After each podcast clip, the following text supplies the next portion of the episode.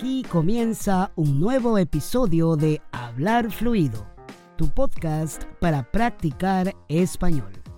Yo soy Shanir, tu tutor personal, y voy a ayudarte a practicar español contándote historias sobre la vida cotidiana, el trabajo y la cultura latina, para que descubras cómo hablamos los hispanohablantes en nuestro día a día. Así que, comencemos de una vez. ¿Cómo te va hoy? Espero que bien y como siempre, practicando español en hablarfluido.com. Por mi lado, estoy emocionado porque llegamos al episodio número 50. Creo que 50 es un buen número. Recordarás que empezamos este podcast en enero y ya estamos en octubre en el episodio 50. Estoy pensando que cuando lleguemos al episodio 100, tenemos que celebrarlo a lo grande. Y se me ocurre que hasta un regalito puedo dar. Ya lo veremos en su momento. Bueno, ya sabes que en Hablar Fluido puedes aprovechar estos episodios cortos para mejorar tu capacidad para entender el español hablado y además guiarte de la transcripción por si hay alguna palabra que sea nueva o te sea difícil coger el sonido. La transcripción para este episodio la encontrarás en hablarfluido.com barra 050. Recuerda también que ya puedes tomar clases de español personalizadas y en línea, dirigiéndote a hablarfluido.com barra clase. Entonces, vamos con el tema de este episodio. Se trata de un tema muy importante ya que a veces podemos caer en la tentación de repetir las palabras cuando estamos hablando. Para solucionar este problema, en español tenemos las oraciones de relativo, las cuales son muy usadas en la vida cotidiana. Es decir, vas a escuchar a los hispanohablantes hablarlas un montón. Para resumir, las oraciones de relativo se usan para hacer aclaraciones o especificaciones acerca de lo que vamos diciendo y al emplear estas estructuras evitamos tener que repetir varias palabras. Los pronombres que se usan para las oraciones de relativo son los siguientes. ¿Qué? ¿Dónde? ¿Cuándo? ¿Cuánto? ¿Cómo? ¿Quién? ¿Cuál? y cuyo. Varios de estos pronombres pueden estar asociados a una preposición, tales como en, a, al, de, con.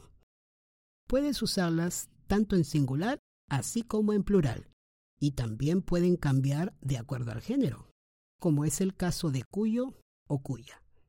Te voy a poner algunos ejemplos prácticos.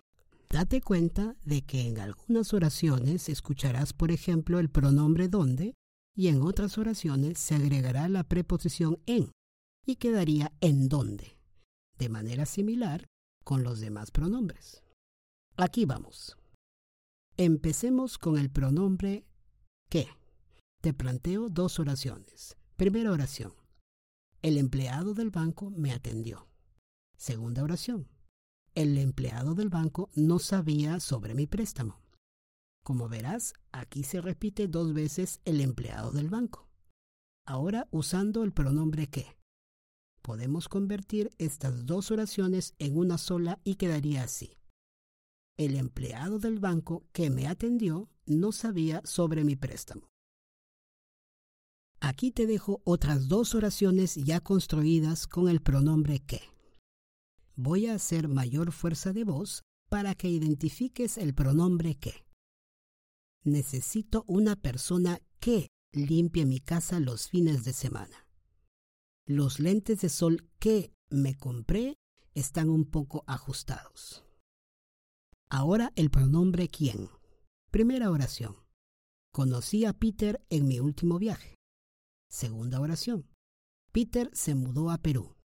¿Cómo hacemos para evitar repetir dos veces el nombre Peter? Construimos la siguiente oración de relativo. Peter, a quien conocí en mi último viaje, se mudó a Perú. Date cuenta de que en este caso se agrega la preposición a delante de quién. Aquí te dejo otros dos ejemplos.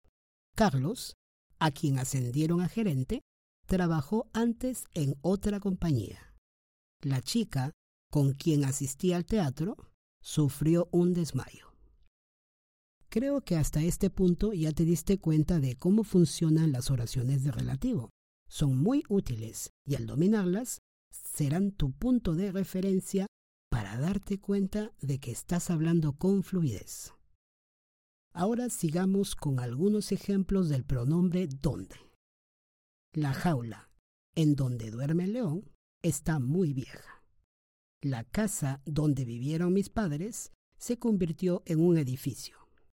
El restaurante donde le dije que me esperara estaba cerrado. Y finalmente, el pronombre cuyo. Mi tío, cuya esposa está enferma, se mudó a una ciudad más tranquila. Ese reportaje, cuyo autor es muy famoso, provocó un escándalo. Bien, y hasta aquí llegamos con este episodio. Te invito a seguir practicando este tipo de oraciones y sobre todo intenta incluirlas en tu vida cotidiana.